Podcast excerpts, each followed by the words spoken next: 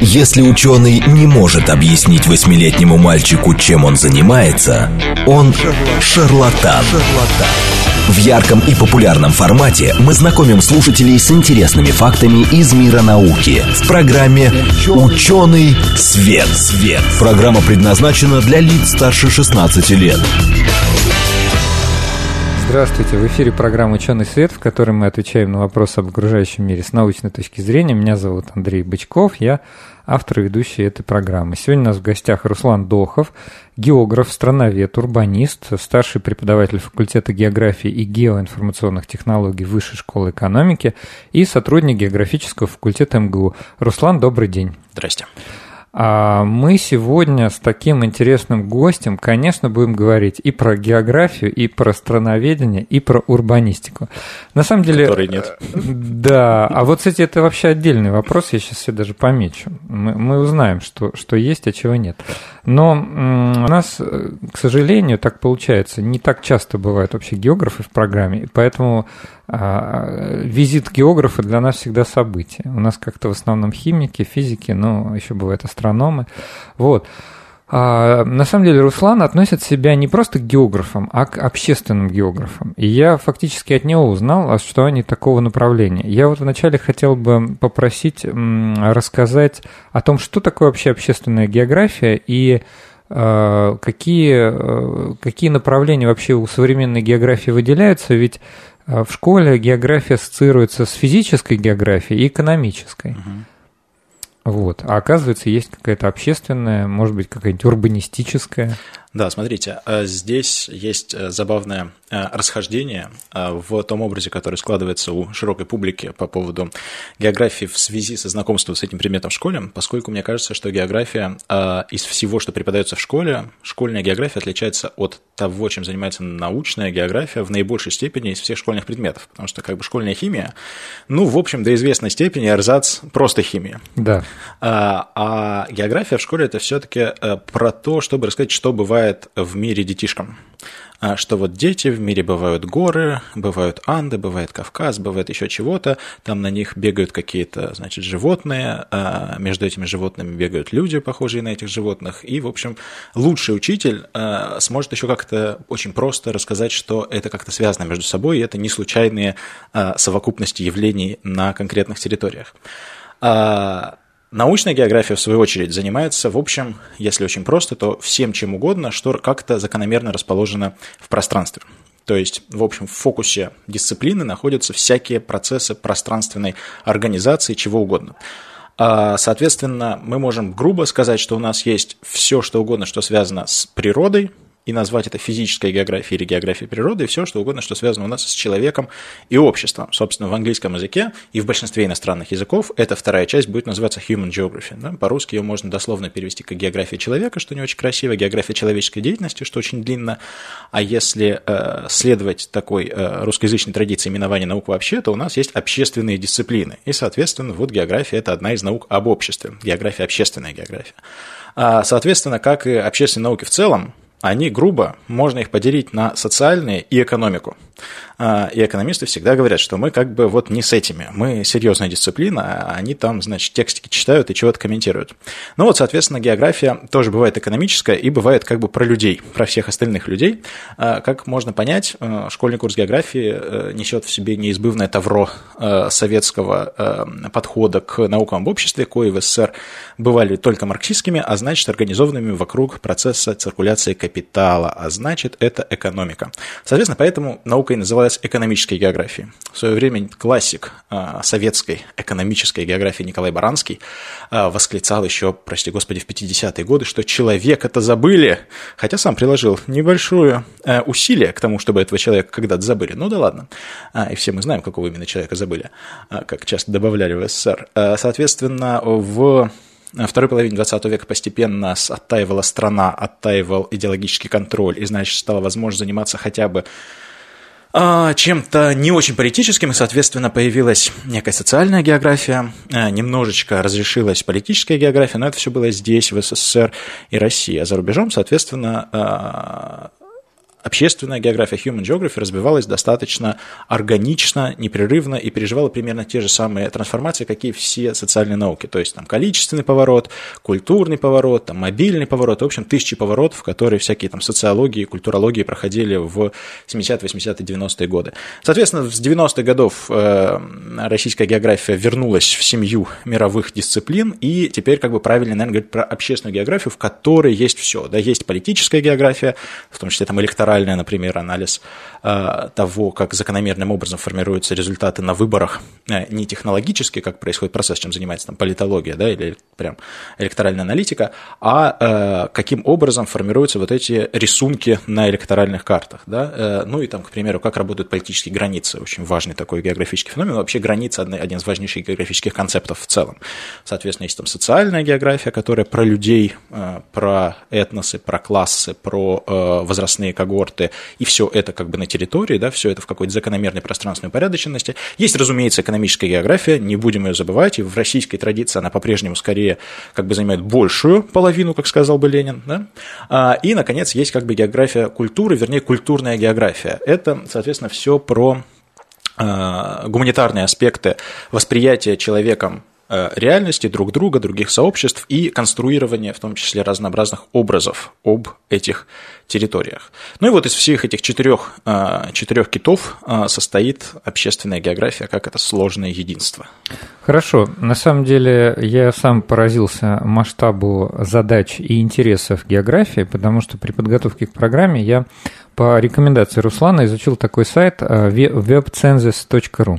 Webcensus. Webcensus, да. Вот. Но ну, я для наших слушателей, хотя, может быть, прошу как раз нашего гостя пояснить, mm-hmm. что это такое, но я сейчас, постараюсь свою мысль сформулировать. Там даже есть статистика по именам а, какие имена были наиболее популярны в тех или иных субъектах федерации и даже в а, каких-то районах, да, то есть более мелких единицах, в зависимости от времени. Кстати говоря, с удивлением и восторгом я обнаружил, что в мой период э, моего рождения в моем районе мое имя было, было наиболее популярным. Вот, поэтому, в общем-то, оказывается, я... Укладываете статистику. Укладываю статистику, наверное, статистика не врет. Но самое интересное, что в соседнем районе было уже другое имя. Угу. И оказывается, этим всем тоже ведут географы. А что это за сайт такой, WebCensus? А, WebCensus – это проект, который делала моя коллега Надежда Замятина а, вместе с командой э, исследователей.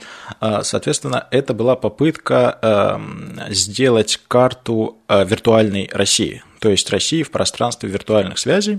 А, к счастью, у нас в России есть офигенный источник данных на эту тему. Это сайт ВКонтакте. Как мы понимаем, это персональные данные, и, э, соответственно, э, просто там типа спарсить страницы нельзя, но есть открытая часть э, того, что сами пользователи как бы выставляют на общее обозрение.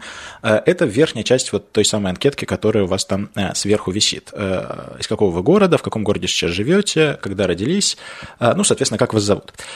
И где учились. Чаще всего эти графы пользователи заполняют. Во всяком случае, заполненность их очень высокая. Ну, соответственно, тех, у кого они не заполнены, тех приходилось, видимо, выбрасывать. В общем, был собран массив из десятков миллионов э, таких э, вот простеньких как бы анкеток, э, который дальше был э, картографирован. Они сделали, собственно, э, интерактивную карту, которую можно найти на сайте webcensus.ru на которой на уровне э, субъекта федерации и, что круто, муниципальных районов, э, которых в России больше трех тысяч, это совсем другая пространственная детальность, э, можно, соответственно, видеть не только распределение всяких показателей между собой, но и такие забавные штуки, как, например, миграции. В России достаточно плохо учитываются миграции традиционной статистикой.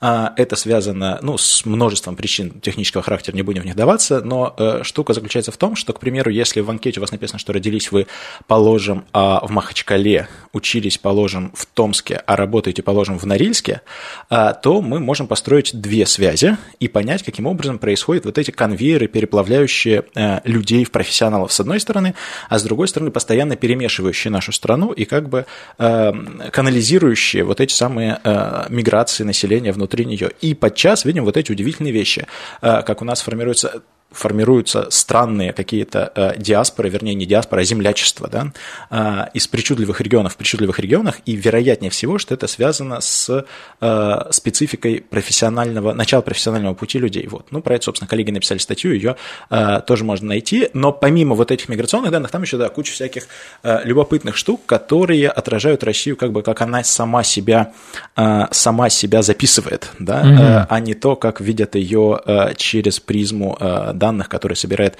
государство. Ну, тот же Росстат. На самом деле, я действительно был очень удивлен. И, кстати, я не просто так вот э, решил говорить о регионах России, о районах, да, этих муниципальных, о субъектах. А, ну, я как понимаю, Руслан как раз, э, в частности, занимается вот этими вопросами, ну, так скажем, а, изучает какие-то отдельные города, может быть, отдельные субъекты. Вот у него есть очень интересные кейсы по Белгороду, по а, Махачкале и по Краснодару, где там те или иные исследования проводились, полевые или там теоретические изыскания, мы об этом еще обязательно поговорим.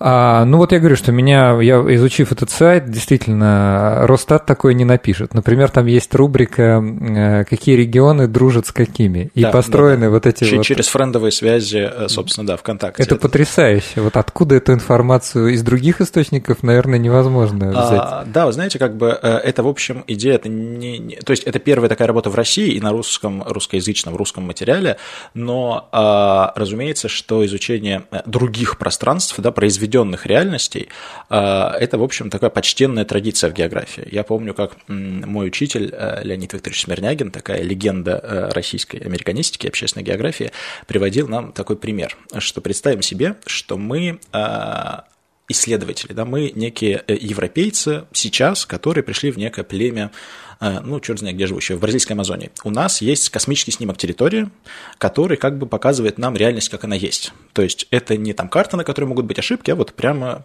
первичный слепок данных. Да, да, без а, всяких искажений. А дальше мы приходим к э, людям, которые там живут, к какому-то местному племени, и просим нарисовать э, схему этой территории.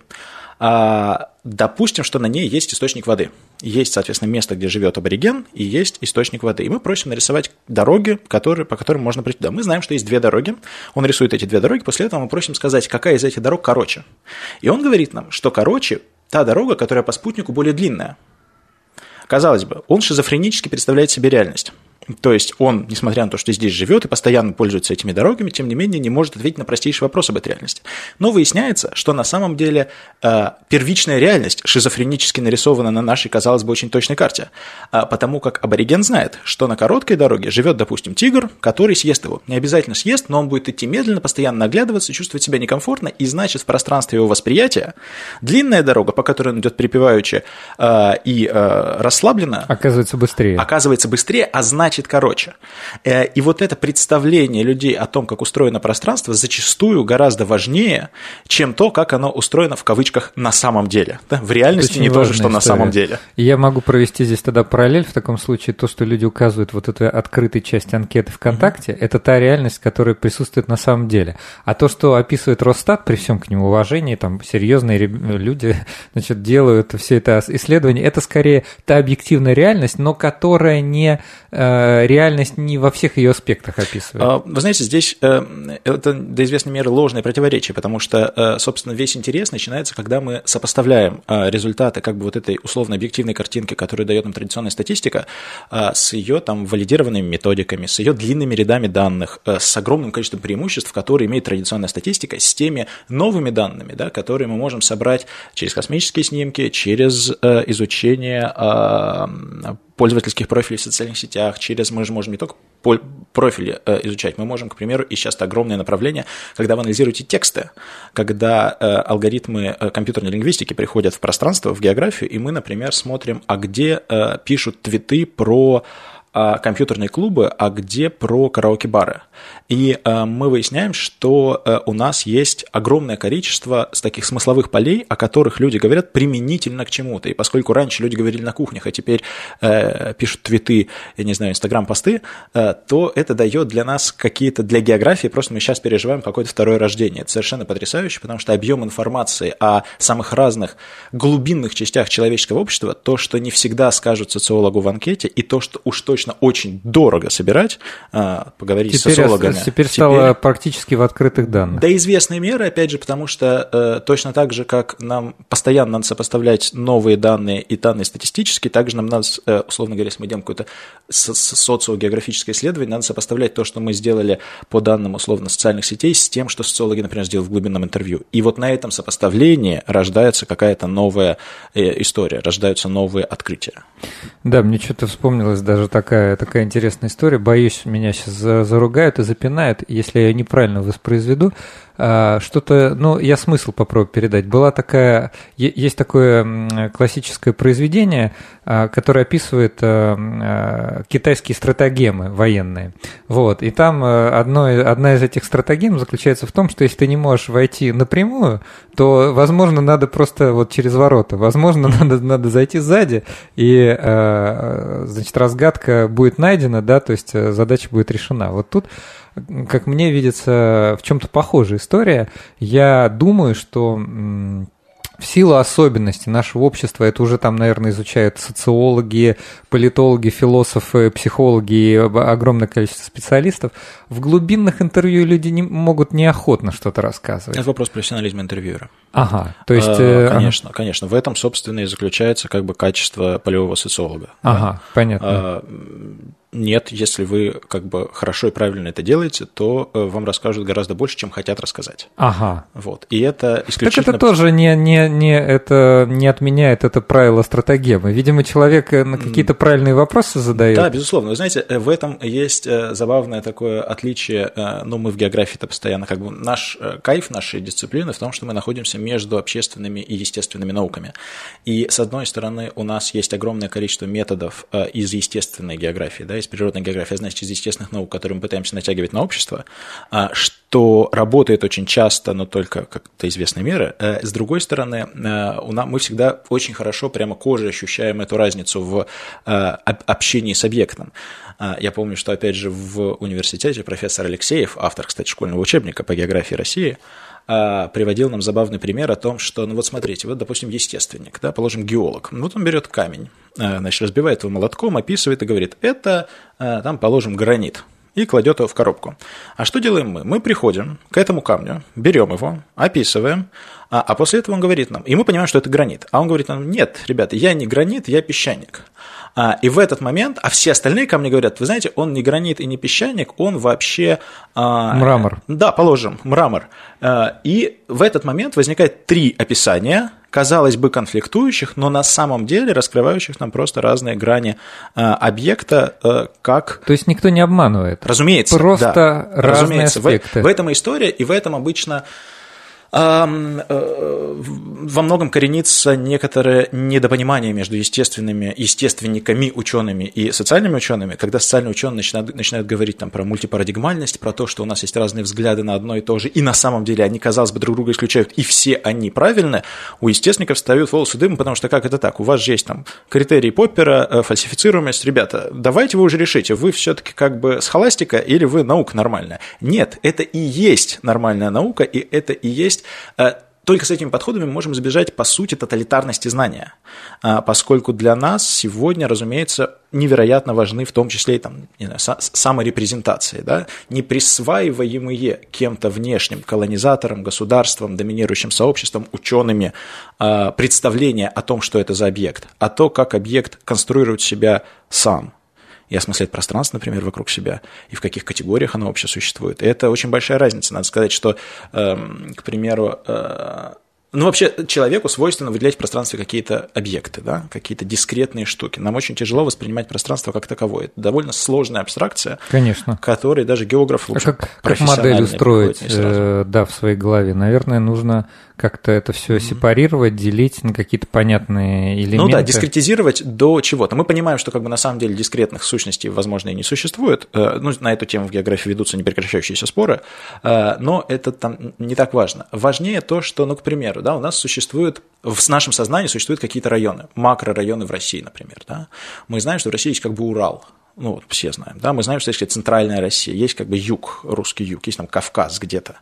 А, но вот если мы, например, э, возьмем контурную карту, дадим ее э, не самым глупым людям, ну, такой среднему человеку с университетским образованием, да, и попросим нарисовать на ней вот эти вот какие-то макро, э, макрочасти, макрорайоны в России, то выяснится, что, к примеру, у нас есть очень абстрактное понятие «север».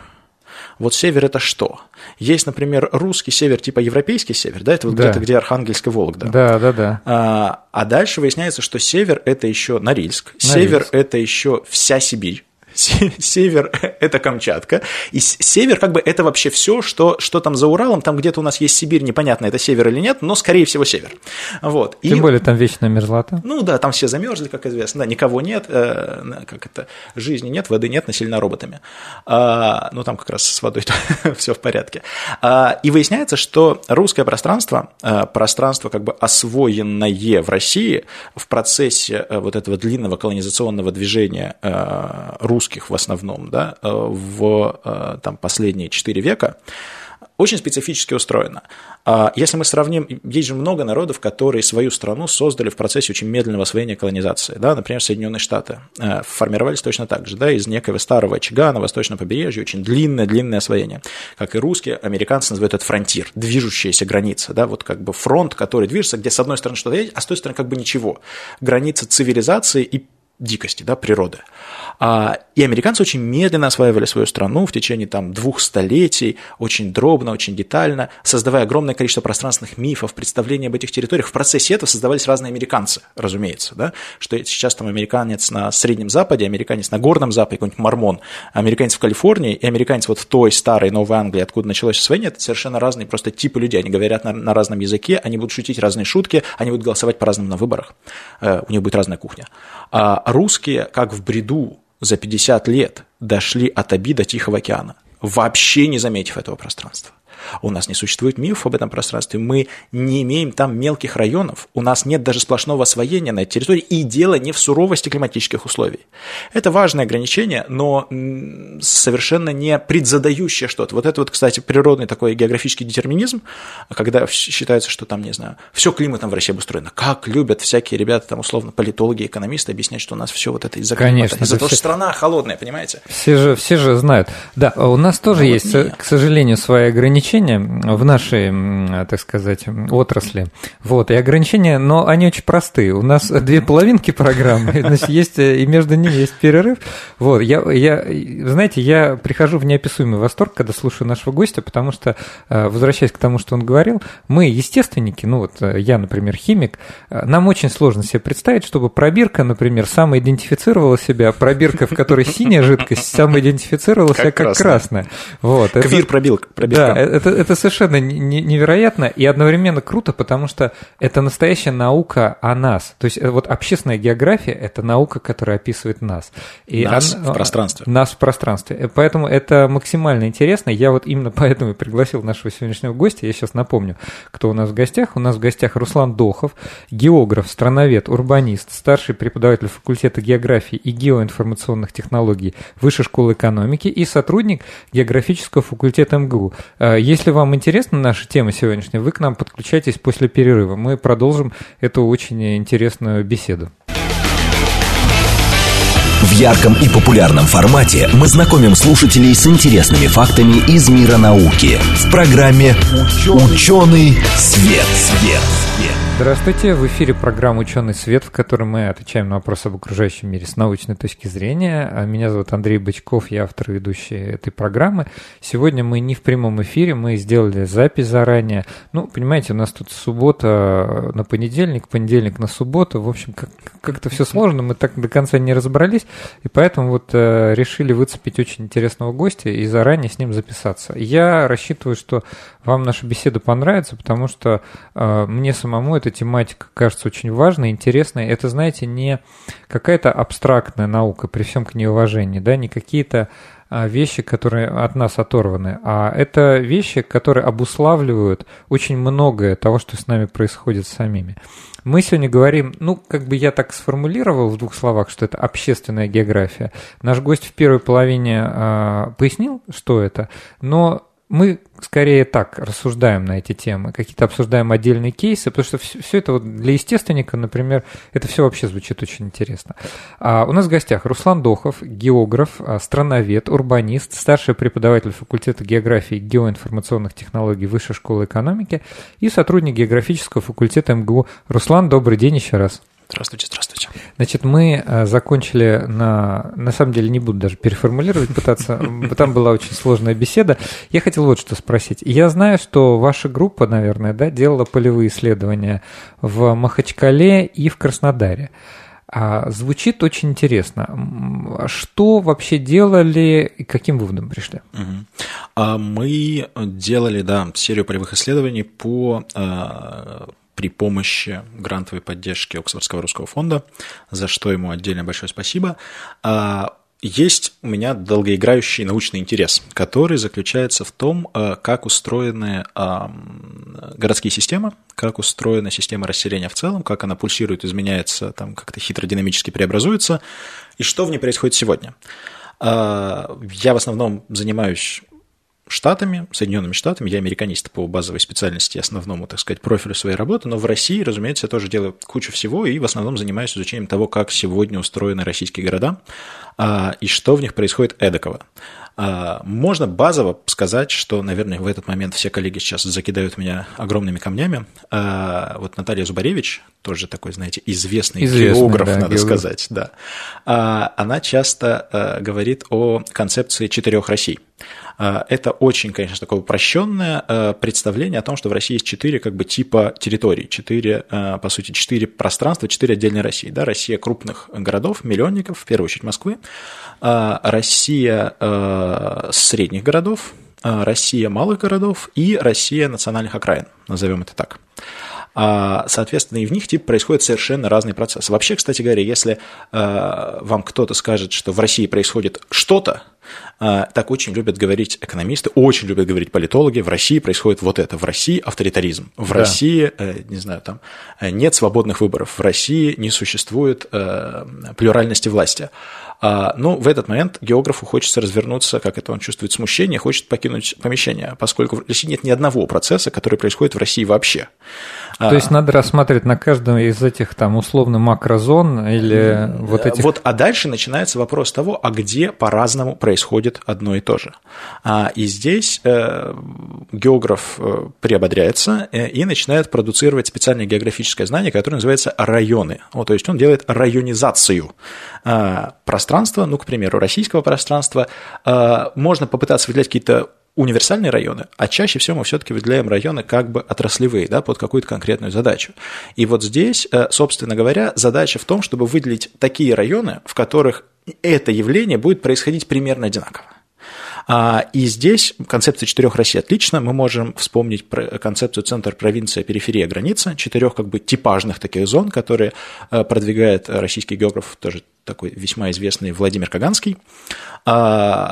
Мы применительно к городам можем сказать, что в России есть как бы три типа городов если очень грубо. Есть Москва и ее младший, сильно-сильно младший брат Петербург. Я прошу прощения, что да. прерываю. То есть это отличающаяся от Зубаревича. Разумеется, разумеется, да. Я сейчас, э, на самом деле, это вообще не концепция. Это я просто сейчас как бы делаю некую подводку к тому, о чем а, буду понятно. говорить дальше. Хорошо. А, у нас есть Москва и Петербург, крупнейшие города России, и они не просто большие, это еще единственные, единственные два в России глобальных города.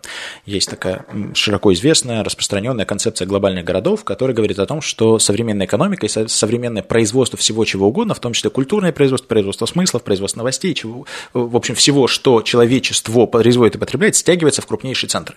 И эти крупнейшие центры и делают современное общество и современную экономику. И вплоть до того, что типа они даже заменяют собой страны, как бы теперь суверенитет суверенитет вроде как опять смещается в сторону городов, как оно было в Средневековье, но это бог бы с ним, это скорее абстракция. Вот в России таких два. Они не находятся в первой лиге, даже Москва не играет в той же лиге, где играет Токио, там э, Париж э, и э, Нью-Йорк, но тем не менее вот они как бы в этих глобальных делах участвуют. Дальше есть все остальные российские города, которые мы можем разделить на две части по основному процессу, который в них происходит. Главный процесс, который сегодня происходит в России – пространственное сжатие. У нас сжимается освоенная зона, сжимается, надо сказать, после неестественного ее растяжения в советский период, когда как бы вне экономическими методами и методами, надо сказать, и вне общественными, да, зачастую в, при, при помощи таких контингентных силовых миграций, это и депортации, и просто как бы притяжение больших масс населения крупными проектами в неестественных для освоения зонах, население оказалось так перераспределено, что это очень сильно отличается, к примеру, от полосы освоения, которая была в Российской империи. И естественно, что когда возник вот этот второй русский капитализм в 90-е годы, то пространство пришло в движение и стало как бы опять переструктурироваться в такую более, ну, назовем это естественную в кавычках, да, в капиталистическом русле. Начал безлюдить север, там начал безлюдить Дальний Восток, которые были перенаселены до известной степени в СССР, и э, население стало смещаться. Соответственно, главный процесс – это пространственное сжатие и городов, э, и э, там остатков сельской местности, которые, естественно, это естественно, что люди покидают сельскую местность, везде так происходит. Урбанизационный переход, как бы прошли почти все страны мира, сейчас он там заканчивается в Китае, начинается в Африке, а в России он произошел в 20 веке. И есть очень небольшое количество российских городов, не столичных, которые растут, а в которых есть процессы нарастание количества населения, значит создание новой городской среды какой-то, да, каких-то городских районов. По сути, строительство городов заново, но в не заново, а новых частей городов в условиях современного российского капитализма, вот такого специфического постсоциалистического капитализма. А, что само по себе интересно? Где локализованы эти зоны роста в России? В общем, если мы а, приедем в любой э, северный, да даже центральный российский средний город и спросим, ребята, хорошо ли вам здесь живется? Вам сразу скажут, очень плохо. Очень плохо живется. В России вообще принято говорить о том, что у нас здесь везде очень плохо. А куда вы хотели переехать, вам скажут, ну, допустим, мы с вами приехали в Воркуто в Воркуте скажет, ну, блин, я бы, конечно, хотел в Москву, но в Москве там как-то, там что-то жизнь очень пробок, быстрая, да, все, все куда-то бегут, очень дорого все. В общем, в Москву я, наверное, не потяну. Очень хочется в Петербург. Север центрирован на Петербург, это естественная как бы такая квазистолица этого э, региона, да, этого макро, макро, макрорайона, да, мы можем да. это так назвать. А в Петербург, хорошо бы. У Петербурга есть еще младший брат Ярославль.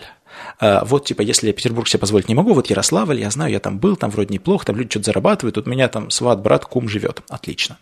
А, но есть большая мечта. У всех э, э, жителей России есть мечта переехать на юг и э, покинуть пределы обожаемых 33 метров в Хрущевке и заиметь, значит, домик на земле, где будет виноградная лоза и, значит, цвести абрикосовые деревья. А, это куда? Это значит, скорее всего, куда-то в Краснодар. Краснодарский край. Да, да, да. Ну, тут еще возникает, значит, вот эта вот идея метафизического Крыма, а, но как бы ее мы вынесем за скобки в сегодняшнем разговоре. А, Краснодарский край и сам Краснодар – один из главных миграционных магнитов современной России. По переписи последней, которая была уже 10 лет назад, вот сейчас будет перепись, которую перенесли с 20 на 21 год из-за коронавируса, там было что-то в районе я сейчас не скажу, наверное, 800 с чем-то тысяч человек. А по результатам постоянного статистического учета официально в Краснодаре сейчас 0,9 миллиона, то есть ну, порядка 900 с чем-то тысяч, угу. то есть как бы почти миллион. А мэр Краснодара уже несколько лет говорит о том, что город-миллионник и ссылается на данные э, милицейской статистики, которые учитывают временные регистрации. И с этими данными получается миллион триста. Угу. Надо понимать, что советский Краснодар 600 тысяч, то есть рос в два раза за 30 лет в сжимающейся демографической стране. Это очень странная Это, история. Да. Э, это похоже, прости господи, на какой-нибудь э, американский Феникс в Аризоне. Правда, он, конечно, вырос на 50% за 10 лет, но тем не менее, это колоссальный рост рост, да, нетипичный для России. А, а вот если мы посмотрим на то, э, на реальное количество людей в агломерации через сотовые данные, через mm-hmm. данные мобильных операторов, посчитаем людей, которые живут через реку Кубань, формально в Адыгее, формально в другом регионе, но де-факто в Краснодарской этой урбанизированной зоне, то мы увидим цифру порядка 1,8 миллионов человек, то есть рост в три раза относительно советских показателей. Только что в сентябре в Краснодаре приняли генеральный план э, развития города до там, 40 -го года, и в этот план заложили цифру 4 миллиона человек. В кое веке эта цифра кажется обоснованной обоснованный. Вообще все российские э, города считают, что они будут расти. Если вы возьмете любые документы, везде будет написано, что город собирается как-то невероятно расти. Откуда берутся эти цифры, непонятно. Но только Краснодар имеет... Но только Краснодар на самом деле растет, да. Соответственно, есть некий не близнец, но это совершенно другая история структурно, но тоже город, растущий на большой внешней миграции, это Белгород, да. Тоже как, очень интересный кейс. А, очень интересный кейс, да. Кейс тоже роста на миграции Э, других горожан из других районов страны.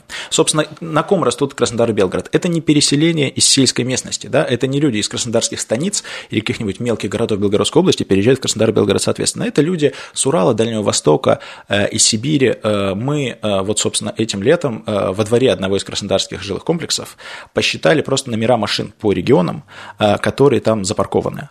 И у нас было меньше половины краснодарских и адыгейских номеров, ну, то есть как бы местных номеров. Да. И дальше невероятная россыпь. То есть мы нашли в одном дворе, мы нашли 30 российских регионов. Невероятно. А, причем самое дальнее, что мы нашли, это были сахалинские номера. То есть чувак пригнал машину пригнал, из Сахалина. Да. Вот, это потрясающая история. А, соответственно, это люди с очень разными представлениями о жизни, с очень разными, а, но с очень разным, но тем не менее городским опытом. Это все горожане, приехавшие из других районов. А, и они там дальше как-то начинают вариться в Краснодаре, что-то с ними там происходит.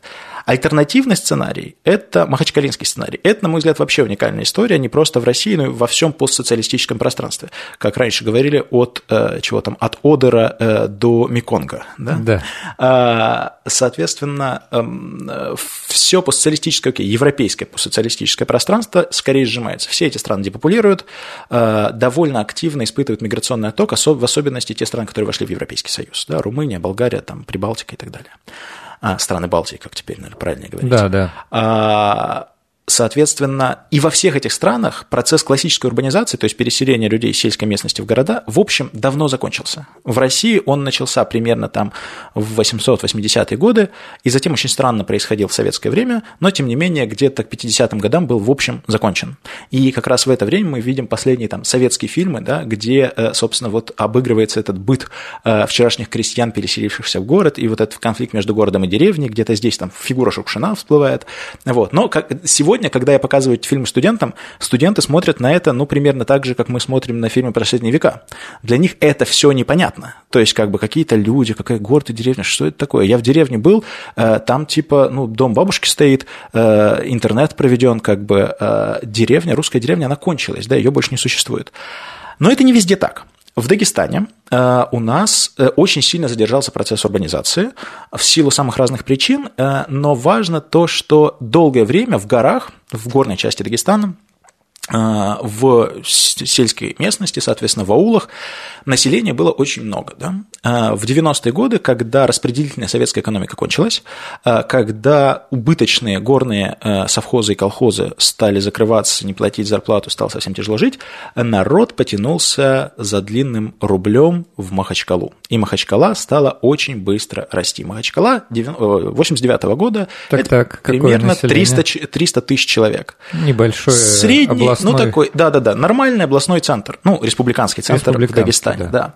А, надо понимать, что из этих 300 там, с небольшим тысяч человек больше половины были этнически русские. Mm. И, соответственно, всех остальных там с миру по нитке в основном кумыки, э, даргинцы и аварцы. Это вот типа этнический профиль э, Махачкалы тогда. Мы понимаем, что 90-е годы в Дагестане были очень тяжелыми. Рядом шла война, э, были там рейды э, боевиков на, на Дагестан, и, соответственно, был большой исход из Дагестана, в первую очередь тех, чья квалификация позволяла найти работу где-то в других местах.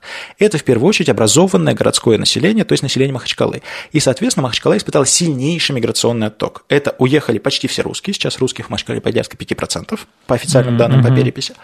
А, и, соответственно, уехало большое количество, собственно, старой интеллигенции местной, в том числе и э, интеллигенции национальной. Да?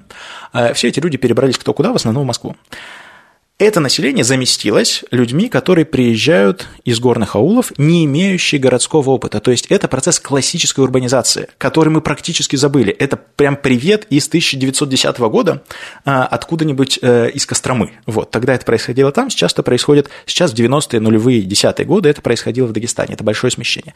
Оно не фиксируется статистикой, потому что люди предпочитают сохранять свою э, регистрацию формальную в э, горном районе, по многим причинам, которые в первую очередь связаны, там, например, с пенсиями в сельских территориях и так далее.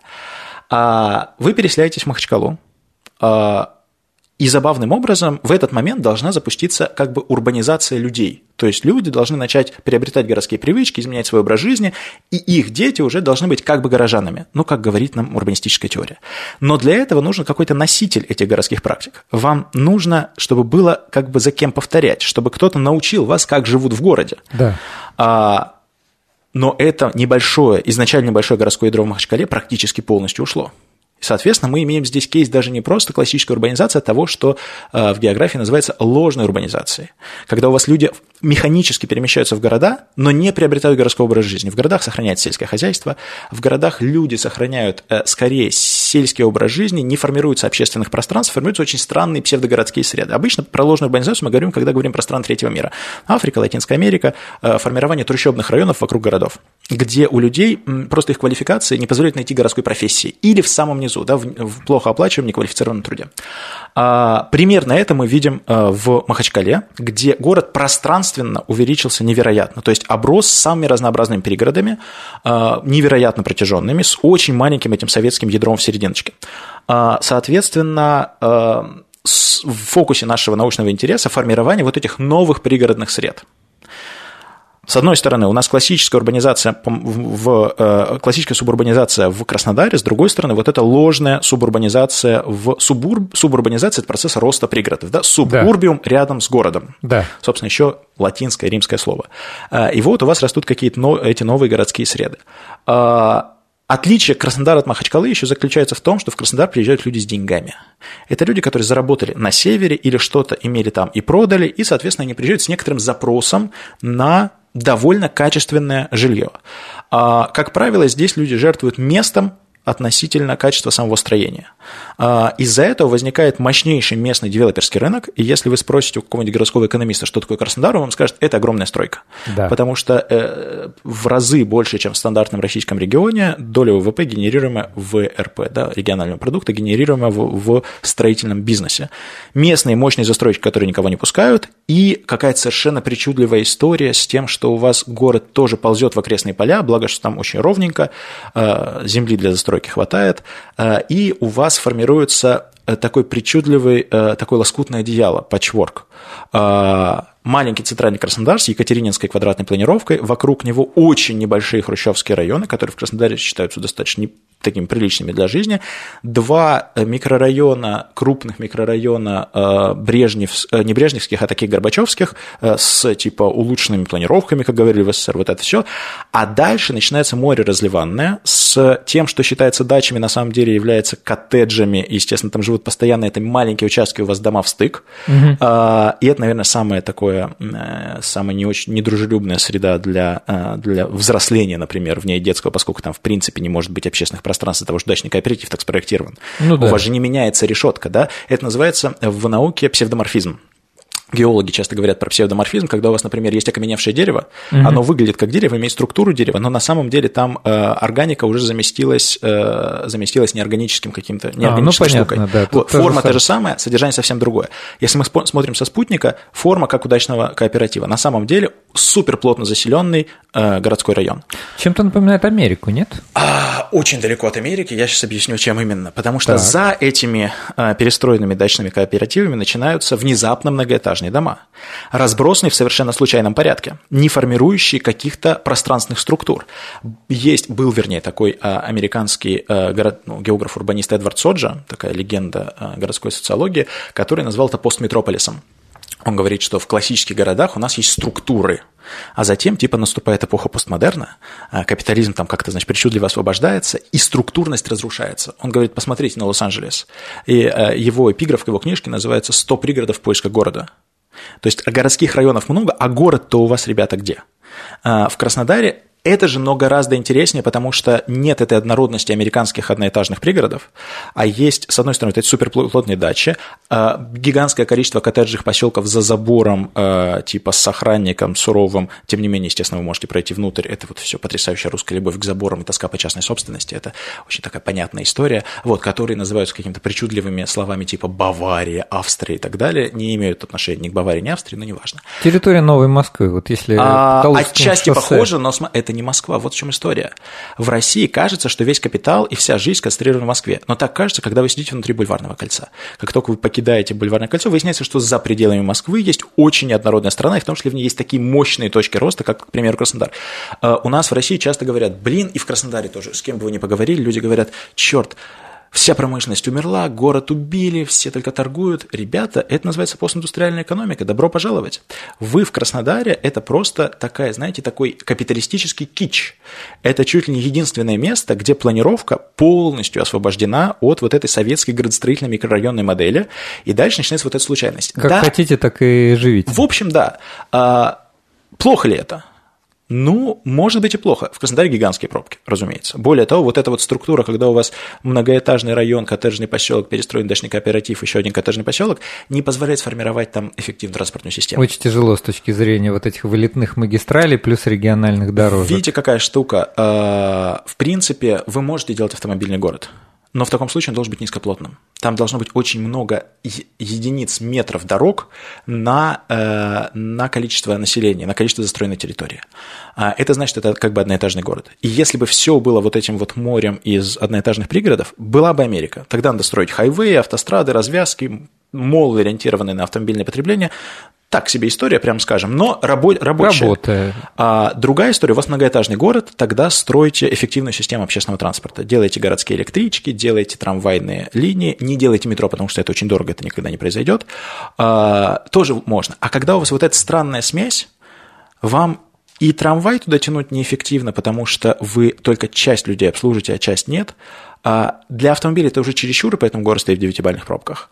И получается, что это вот странная взвесь, которую очень сложно как-то структурировать дальше. Вот у нас остается минутка, я даже не знаю, чем подытожить. Можем только, наверное, пожелать Краснодару, э, чтобы у них там все-таки... Мы можем подытожить тем, что на самом деле это неплохо, потому что люди выбирают жить там. И э, для нас важнее не организация, а самоорганизация. География изучает самоорганизацию людей в пространстве. Мы не имеем права диктовать людям, как им жить. Мы можем только изучать и подсказывать. Ну вот э, об этом сегодня мы поговорили с нашим гостем. У нас в гостях был Руслан Дохов, географ, страновед, урбанист, старший преподаватель факультета географии и геоинформационных технологий Высшей школы экономики и сотрудник географического факультета МГУ. Спасибо, во-первых, большое.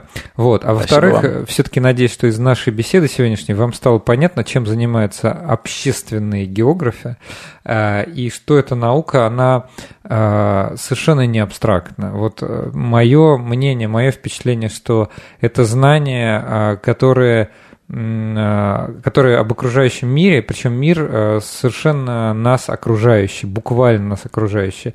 И, честно говоря, я так подумал, вот если бы я не стал химиком, если бы я все это знал, то, конечно, мне бы вот этим было бы просто очень интересно заниматься. Спасибо большое. Ну и нашим слушателям услышимся в следующую субботу. Всем пока.